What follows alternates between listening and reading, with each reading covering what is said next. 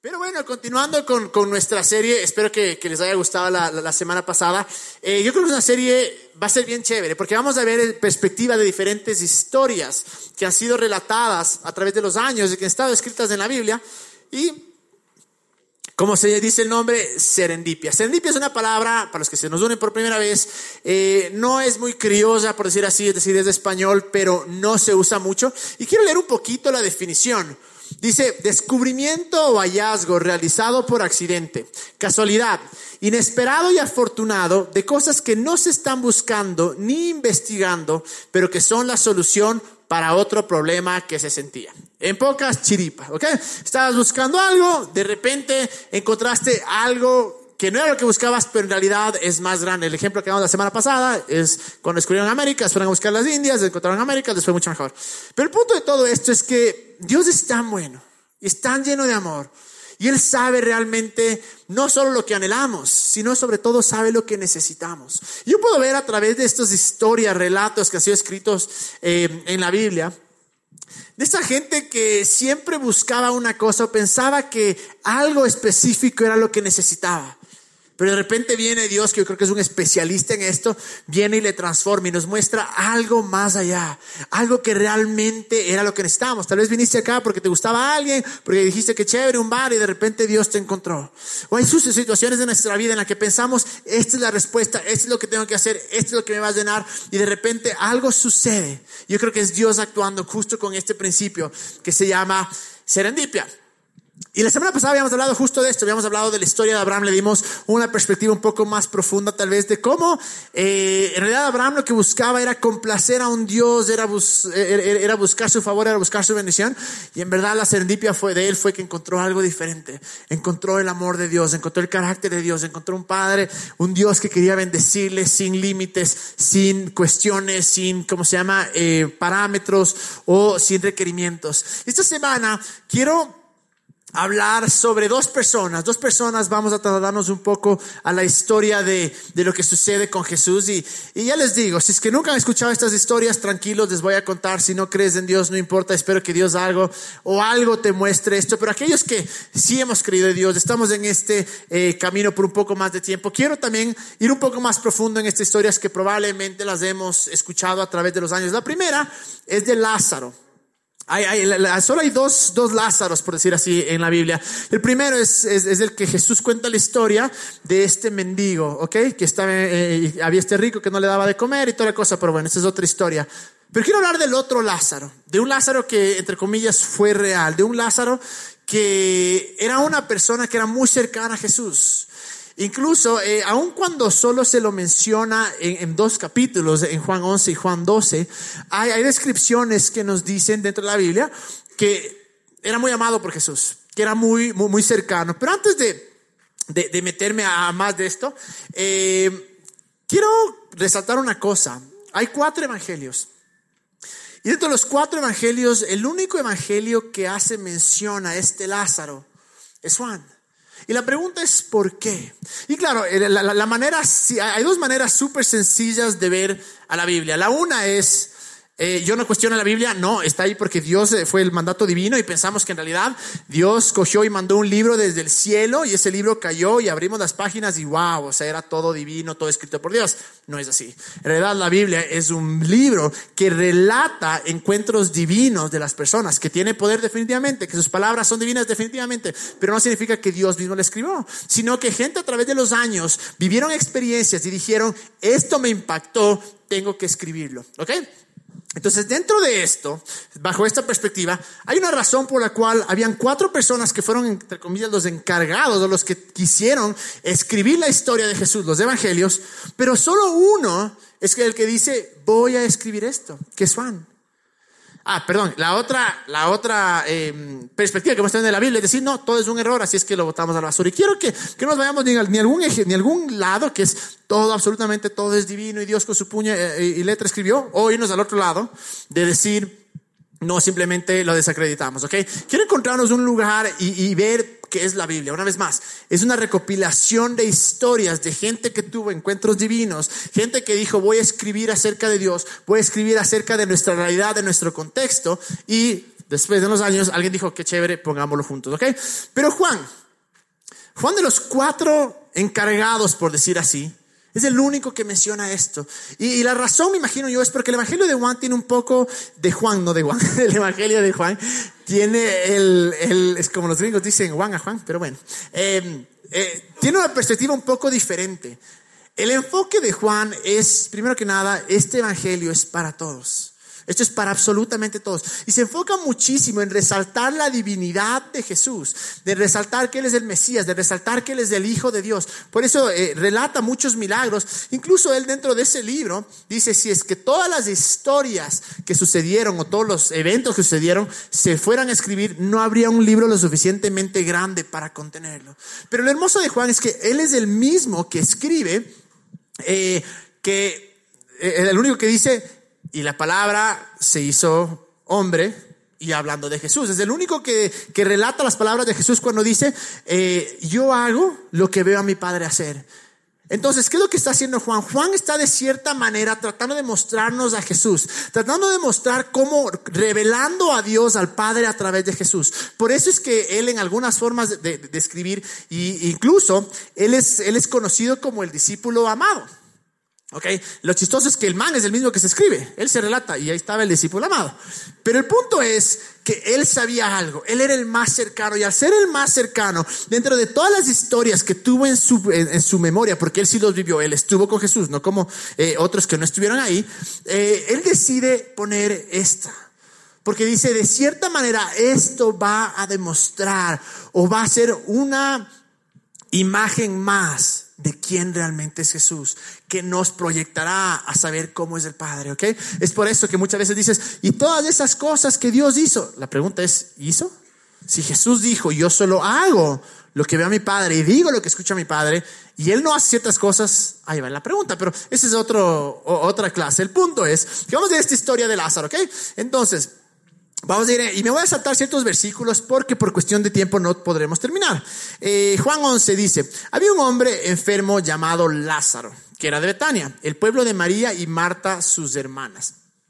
El versículo 3, las dos hermanas mandaron a decirle Jesús, a Jesús, Señor, tu amigo querido está enfermo. Esta parte es impresionante porque hasta este punto no se había...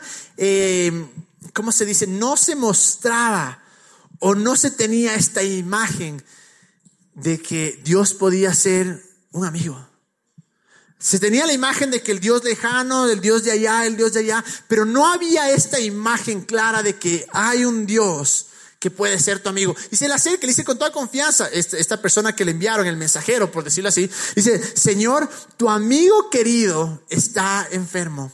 Cuando Jesús oyó esto, dijo, esta enfermedad no terminará en muerte, sino que es para la gloria de Dios, para que por ella el Hijo de Dios sea glorificado. Y muchas veces usamos este versículo y decimos, no, ahí está, Dios te manda enfermedades para que sea glorificado. Pero eso no es lo que quiere decir, por una razón, porque para este punto, y vamos a ver más adelante, el rato en el que el mensajero llega hacia Jesús, Lázaro ya había muerto. Lo que está diciendo Jesús acá, justo como dice esto, esta enfermedad no terminará en muerte. Es decir, ¿sabes qué? Aquí no se acaba todo sino para la gloria de Dios, para que por ella el Hijo de Dios sea glorificado, sino que para la gloria de Dios, ¿qué va a pasar? Algo va a suceder, pero no se va a quedar en muerte. ¿Ok? Y al mismo tiempo nosotros sabemos que era una persona íntima, íntima, íntima de, de Jesús.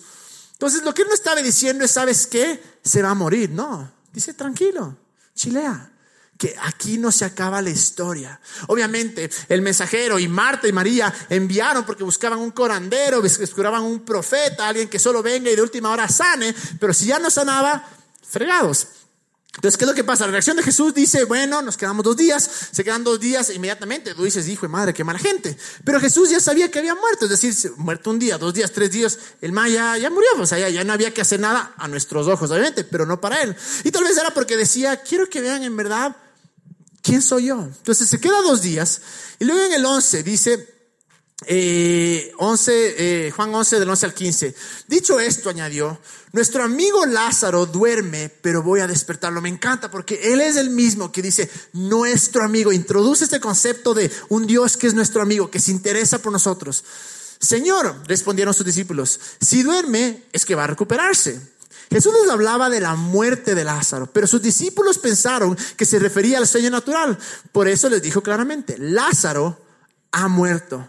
Y por causa de ustedes me alegro de no haber estado allí para que crean, pero vamos a verlo.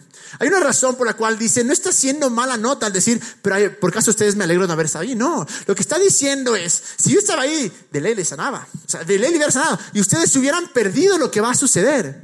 Entonces inmediatamente le dice, para que ustedes crean, para que vean realmente quién soy yo y cuál es el carácter de Dios. Pero vamos a verlo. Luego en el 17, entonces cogen sus cosas, van. Ahora una cosa en este punto, donde estaba Jesús, donde vino el, mensajero a darle el encuentro, era más o menos a una hora de Betania, donde estaba Lázaro, María y Marta. ¿Ok? Entonces, llega, si, si vemos que era un día de, de camino, ahora, cuando le dicen la noticia a Jesús, se queda dos días, más de un día de camino, tres días, ¿no es cierto? Sí me cachan, sí me siguen, ¿no es cierto? Le dicen las noticias, se queda dos días, un día de camino, tres días. Luego vamos al 17 y dice, a su llegada Jesús se encontró con que Lázaro llevaba ya cuatro días en el sepulcro. Cuatro días. Y él se vieron a los tres días. ¿Qué, ¿Qué, nos quiere decir esto? Obviamente que cuando vino el siervo, el mensajero, el, el que sea, a decirle, Jesús, tu pana está por morir, él ya había muerto. ¿Ok? Pero hay una cosa impresionante. ¿Por qué Juan hace hincapié que era cuatro días? Porque en esa época, en la traducción o en la creencia judía, cuando uno moría, tenía tres días, no sé dónde sacaron eso, pero tres días, su alma quedaba flotando, quedaba por ahí para ver si podía volver a entrar, si podía reentrar. Entonces, después del tercer día, ya no reviviste, uy, o sea, ahí estabas fregado. Y aquí pasan cuatro días. Entonces, el man hace propósito y se ve, cuatro días, tres días ya, tal vez ya ha pasado. Es más, no hay ningún eh, récord histórico dentro de la Biblia que diga que una persona haya muerto más de tres días y haya resucitado. Es decir, es el único que duró cuatro días. Y creo que era justo esta razón, para que la gente no diga, ah, no, es que sabes que estaba tres días y justo algo pasó y se levantó, sino que en realidad había algo más de fondo. Yo creo una vez más que era Jesús que quería mostrarnos su bondad.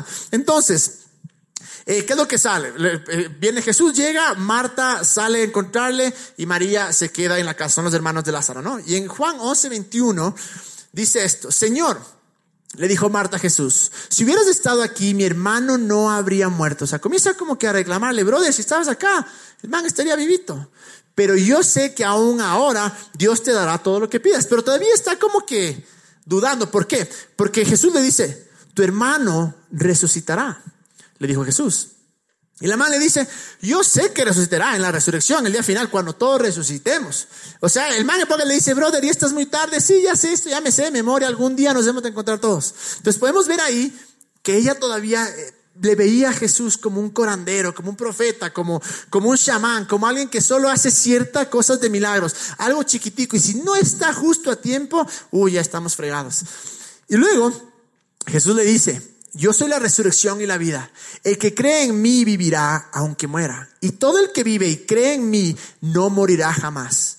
¿Crees esto? Y algo sucede en Marta en ese momento, algo en su interior, después de verlo cara a cara y escuchar estas palabras, que cambia por completo Marta y dice, sí Señor, yo creo que tú eres el Cristo, el Hijo de Dios, el que había de venir al mundo. Ahí podemos ver la primera serendipia. Ella tenía la imagen de que era un curandero, una persona más, alguien importante, alguien que sí, tal vez tenía una relación con Dios, tal vez algo especial había en él, pero no se había dado cuenta de la magnitud o del poder que tenía Jesús. Y luego van al sepulcro, llega María y dice en Juan 11:32, cuando María llega donde estaba Jesús y lo vio, se arroja a sus pies y le dijo, Señor, si hubieras estado aquí, mi hermano no habría muerto. Una vez más, María tenía la misma imagen de que él solo podía hacer ciertas cosas, que tenía un poder limitado, que no era tan divino como se pensaba. Pero me encanta esto que dice en el 33. Al ver llorar a María y a los judíos que habían acompañado, Jesús se turbó y se conmovió profundamente. No es que le dice, ay, está, ¿para qué no crees? Ya no te hago tu milagro. Nada. Dice que se conmovió profundamente. Y es otro concepto que está, se está introduciendo Jesús al demostrar, hay un Dios que se conmueve con tus problemas, con lo que te pasa, que siente tu dolor, que si a ti te importa, a Él le importa. Y luego Jesús dice inmediatamente, ¿dónde lo han puesto? Preguntó. Ven a verlo, Señor, le respondieron. Y este 35 es increíble. Jesús lloró. Jesús lloró. Yo me acuerdo cuando eh, en mi vida, desde que comencé a, a creer mucho más en Dios, creía mucho en esto de la fe y todavía lo creo, pero muchas veces me decían como que no, si no, no estarías deprimido si tendrías fe, no lloraras si tendrías fe. Y claro, y ahora hay Jesús. ¿Qué pasa? Es impresionante ver esta descripción de que Jesús llora. Una vez más, ¿por qué? Porque se fregó, ya se murió. Obviamente que no, él sabía lo que iba a hacer. Pero comienza a ver el dolor en las otras personas. Comienza a ver el dolor en sus amigas, en Marta, en María. Comienza a ver que toda esta gente estaba dolorida y creo que a él le dijo, esta, él haber pensado, esta no es mi idea de un mundo ideal.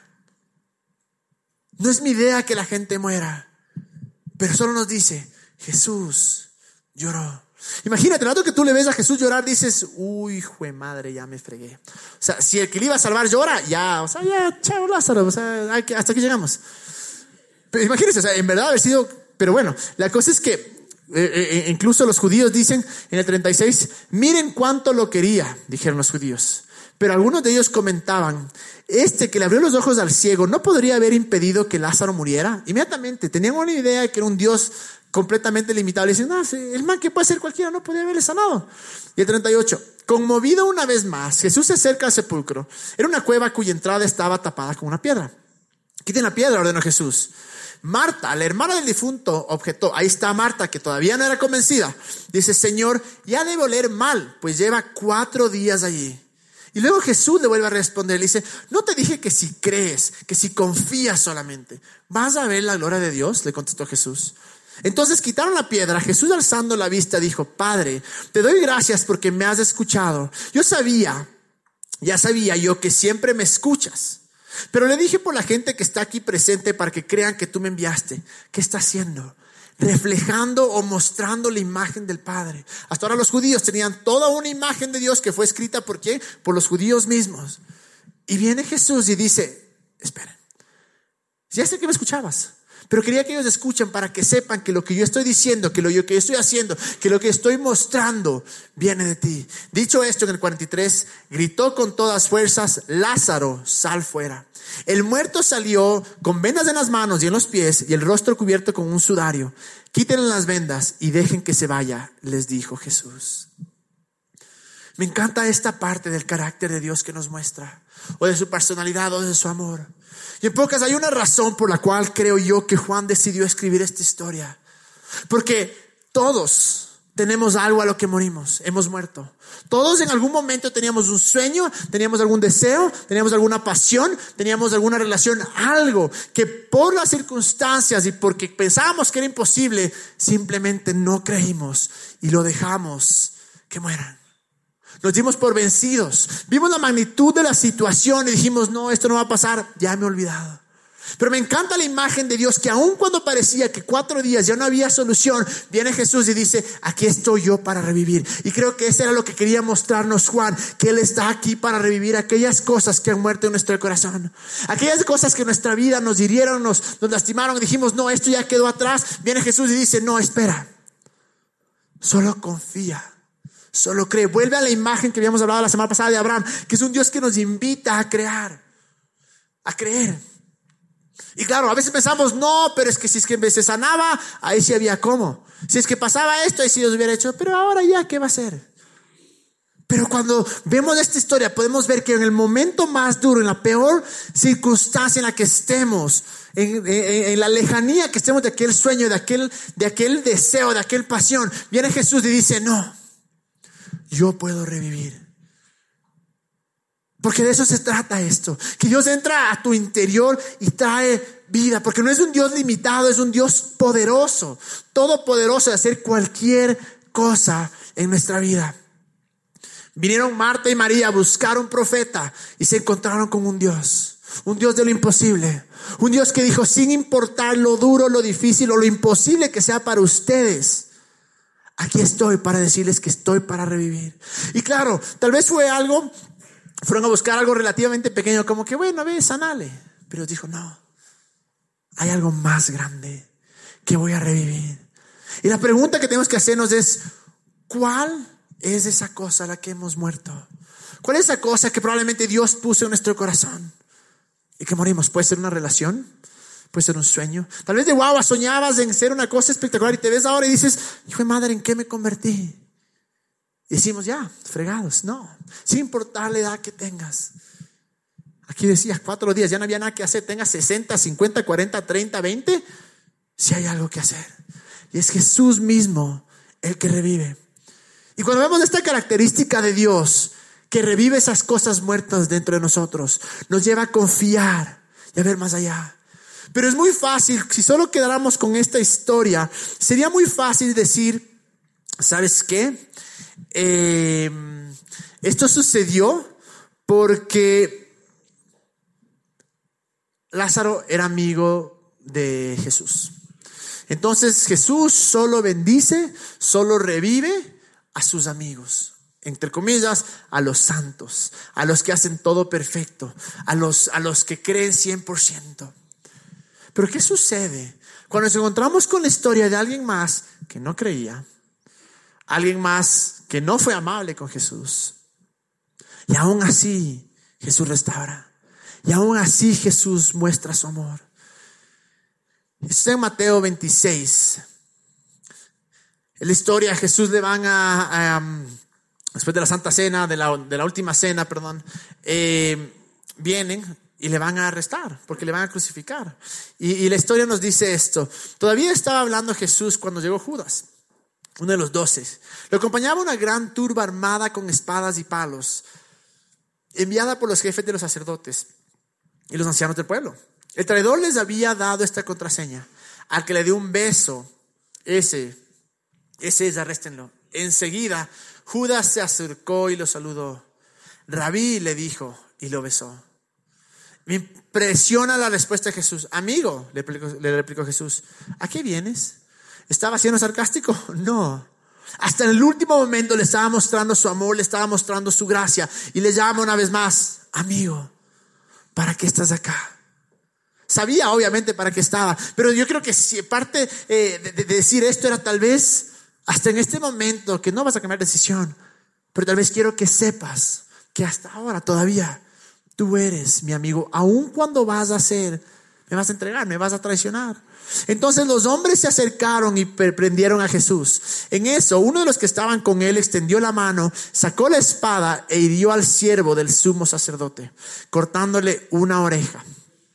Guarda tu espada, le dijo Jesús, porque los que a hierro matan, a hierro mueren. ¿Crees que no puedo acudir a mi padre y al instante pondría a mi disposición más de 12 batallones de ángeles? Está diciendo, loco, chilea, tranquilo, ¿crees que yo no me puedo defender solo? O sea, si herido yo quiero, los mato a toditos. Pero ese no era su carácter. Y luego dice, pero entonces, ¿cómo se cumplirán las escrituras que dicen que así tiene que suceder? Y si la historia acaba acá, muchos diríamos, perfecto. Este man, este eh, siervo, soldado, lo que sea, vino a acogerle a Jesús, querían encarcelarle, un hombre inocente, nuestro Jesús, le vuelan la oreja, ¿qué diríamos nosotros? Bien hecho, ahí está, toma, ¿para qué te metes con él? ¿No es cierto? Y, bueno, en, otra parte relata que es Pedro el que hace esto, pero bajo nuestra perspectiva, bajo nuestra imagen, si ahí quedara, diríamos, bien hecho, a que te acuerdes, a que cada vez que te da la oreja digas, chuta, le cogí al que no era. ¿Me cachan? Y seríamos, hasta tal vez seríamos felices, tal vez en ese rato. Y sí, o sea, eh, hay gente también que coge y le acaba a Pedro en el medio cristiano evangélico promedio y dicen, ah, pero es que Pedro, Pedro, o sea, hijo de madre, en verdad, imagínate que vienen a llevarte a tu padre, a tu madre, a tu novia, a tu novia, a tu hermana, o sea, te vuelves loco, realmente te vuelves loco, coges y no solo sacas cuchillos, sino haces lo que sea, ¿no es cierto? Pero me encanta la relación de Jesús que dice, loco, tranquilo, chilea. El que espada eh, mata, la espada muere. Y nos trae esto también, esta, esta imagen de paz que no sé de dónde pensamos que mientras más guerras, más salvo va a ser el mundo, mejor es una estupidez. Aquí Jesús tranquilamente nos dice esto. Pero eh, eh, eh, esta, esta, esta parte en la que es Mateo el que cuenta, omite un detalle importantísimo. Que esto sí está relatado en los cuatro evangelios, pero solo hay uno de aquellos que escribieron que escribe este detalle y es Lucas. Tal vez fue porque Lucas era médico y sabía que este detalle era realmente importante y está en Lucas 22, 51. Déjenlos, ordenó Jesús. Entonces le tocó la oreja al hombre y lo sanó. Tal vez Lucas fue el único que dijo, este detalle es tan impresionante, tan grande, que no puedo dejar de, contar. Le sana la oreja. Pero ¿qué significa esto? Significa que Dios no solo es un Dios que revive, sino que es un Dios que restaura. Y la hermosa reacción de Jesús es que no le dice, bueno, ahí está tu oreja, aprenderás. No, como pensamos que es la imagen de Dios. Te pasó bien hecho para que no vuelvas a hacer. Y le llamamos la disciplina del Señor. Así de fácil. Pero lo que dice, hace Jesús, coge la oreja y le sana y le devuelve. Como diciéndole, aún en tu peor momento, aún cuando eres, eres, eh, estás haciendo algo completamente injusto, aquí estoy para amarte, para mostrarte la gracia. Y la serendipia de esto es que este soldado fue buscando un criminal, porque probablemente antes de salir estaba súper emocionado, porque sus jefes habían hablado tanto y tantas cosas de este man que está causando revolución, que tiene que morir, que tiene que crucificarlo, que tienen que hacer todas estas, eh, eh, eh, está haciendo todas estas maldades y que se cree santo, se cree divino, hay que matarlo. Probablemente fue, el man fue con la mejor de la emoción diciendo, hijo de madre, ahora sí lo agarramos, excelente. Y tal vez estaba hasta feliz. Nunca tal vez pasó un tiempo tiempo en detenerse y decir, no, tal vez eres inocente, tal vez el Hijo de Dios. Era lo que menos le importaba, creo yo. Y se acerca y van, y, van a apresarlo para coger y crucificarlo. Y en eso le vuelan la oreja. ¿Y cuál la reacción de Jesús? Una vez más, ¿cuál sería nuestra, nuestra, nuestra reacción? La reacción de Jesús es solo coger y ponerle acá. Y lo que le estaba diciendo es su gracia es más grande. Pero lo que me encanta de esto, el concepto que podemos ver acá, es que Dios es un Dios que se interesa en nosotros. Es un Dios, dicen Salmos, que recoge nuestras lágrimas. En Hebreos dice que es un Salvador que se identifica con mi debilidad. Lo que está diciendo acá es que sin importar lo que hayas hecho, sin importar en el estado en el que estés en tu vida, sin importar el error, el juicio, sin importar incluso lo que creas, Dios siempre va a ser un Dios que restaura. Siempre va a ser un Dios que se interesa por nosotros. Y la pregunta que les hago es, ¿cuál es esa cosa que necesitas que sea restaurada? Voy a pedir que venga la banda. Y quiero que seamos honestos, porque si cambiamos nuestra imagen a un Dios bueno, al Dios que, que, está por nosotros, que pelea por nosotros, que si Él es contra nosotros, ¿quién contra nosotros? Cuando tenemos eso en mente, cuando eso es la, la imagen clara que tenemos de Dios, podemos confiar ¿En qué confiamos? Que es un Dios que restaura. ¿Qué tan imposible es que solo con una mano cojan y te pongan la oreja? ¿Qué tan imposible revivir a alguien? Para Dios no es imposible. Y sé que para muchos tal vez hay cosas en nuestra vida, tal vez hay relaciones que tienen que ser restauradas, amistades, parejas, qué sé yo. Y sin importar la, la edad o de dónde venimos o lo que hacemos, Siempre hay algo dentro de nosotros que puede ser restaurado. Pero podemos tomar dos, dos actitudes. La una, decir se jodió, ahí queda, siempre pasa. O la otra de, de, coger y decir, este sí es un Dios que restaura, este sí es un Dios que revive. ¿Cuál es esa cosa que está en tu corazón que sabes que necesita restauración, que sabes que necesita ser revivida? Para eso está Jesús. Eso nos vino a mostrar que si a ti te duele, a mí me duele, que si tú lloras, yo lloro. Que si te interesa, a mí me interesa. En algún punto de nuestra vida hemos pensado que Dios es un Dios completamente lejano, que más que un padre es un jefe, que solo demanda, exige, exige, exige. Y que si nos, nos, nos jalamos, ya, qué pena, ahí está solo. Se fue. El Espíritu Santo se fue. Como saben decir a veces, Está enojado conmigo Dios. La promesa de Él es que nunca nos va a dejar, que nunca nos va a abandonar. Tal vez hay cosas en tu trabajo que tienen que ser restauradas. Tal vez ha habido sueños que tienen que ser revividos o restaurados. Relaciones, tal vez con tus papás, tal vez con amigos, qué sé yo. Hay cosas que tienen que ser restauradas y no puedes hacerlo solo. Para eso necesitas una cosa, Jesús que es el único que puede restaurar. Y él mismo dijo, trae tus cargas, trae tus problemas, trae tus debilidades y dame a mí. No las cargues más porque yo soy el que restauro, porque yo soy el que revivo. ¿Cuál es esa cosa que tiene que ser restaurada en tu vida? Tal vez viniste cansado, deprimido. Tal vez tienes una adicción, hijo de madre, que te está matando. Tal vez ves tu vida y dices, jamás quería convertirme en esta persona Si, mi, si yo de guava me viera ahora, me, pegara una pizza por lo que me he convertido. Pero hay restauración. Él puede revivir. Él puede restaurarte. ¿Y qué depende de nosotros? Confiar. Hay este dicho que es, para todo hay solución, menos para la muerte. ¿No es cierto? Pero Jesús viene y dice, no, para la muerte también hay solución. Y en el problema o la cosa que tú hayas muerto, que haya muerto dentro de ti, Él viene y dice, no, hasta para esto tiene solución. Y me encanta este, este versículo en Mateo 19 que dice, para los hombres es imposible, aclaró Jesús mirándolos fijamente, mas para Dios todo es posible. Y Él está de nuestro lado. Él está con nosotros. Para ti es imposible. Tus circunstancias son imposibles. Pero para Él es posible. Para Él todo es posible. Una vez más, ¿cuál es esa cosa que necesita ser revivida? En mi caso, yo tengo un título en negocios. Mi sueño desde guagua era tener un negocio. Y como que lo he dejado de lado, como que lo he dejado medio morir.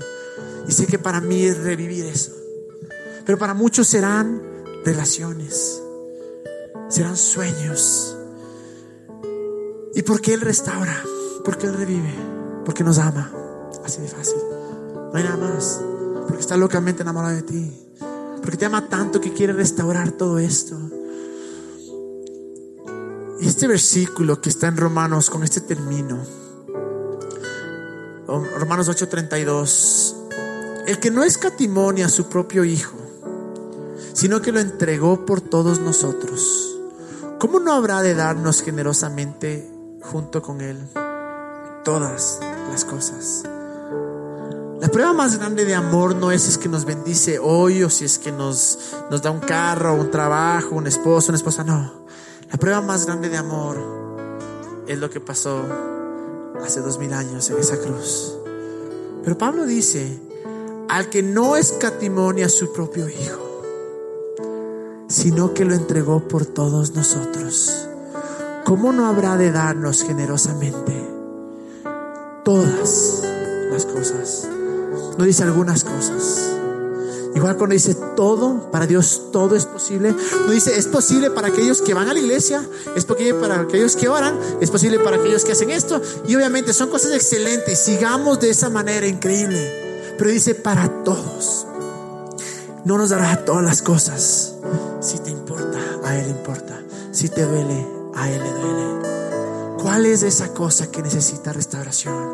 ¿Cuál es esa cosa dentro de ti que necesita ser revivida? Y es hora de tener la imagen correcta de Dios. Y tal vez tener esta serendipia.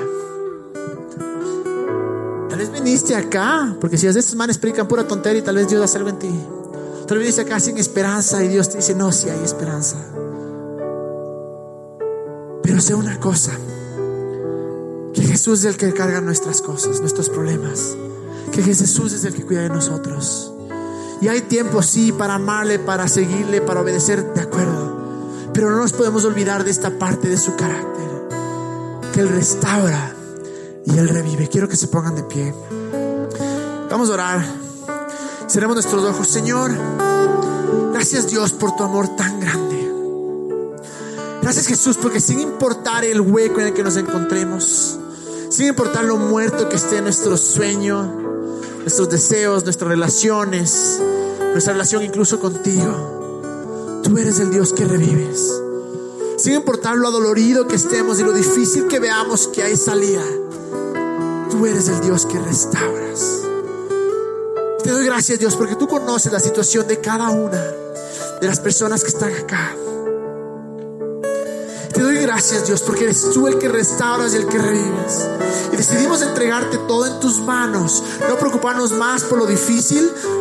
No preocuparnos más por lo imposible, no mirar más nuestros defectos, pero decidir, decidir confiar en ti. Y ahora Jesús, que seas tú el que sanas corazones. Esta noche yo sé que muchos han sido, su corazón ha sido roto, ha sido destrozado. Dios es el que te restaura. Gracias Dios por esas, eh, esas, esos sueños que murieron, que venían de ti, Dios. Y que por el tiempo, por la edad, por el dinero, por lo que nos ocupamos, cualquier excusa dejamos que mueran. Y oro, Señor, que seas tú el que revives. Que no te veamos como un curandero, como un profeta más, pero te veamos como Dios todopoderoso, un Dios de lo imposible y sobre todo un Padre que nos amas y que quiere restaurar y revivir todo lo que necesita de ti. Oro, Jesús, que aún en el medio de, nuestro sufrimiento, de nuestro dolor, tú sigues siendo Dios. Tú sigues siendo grande tú sigues siendo el que restaura.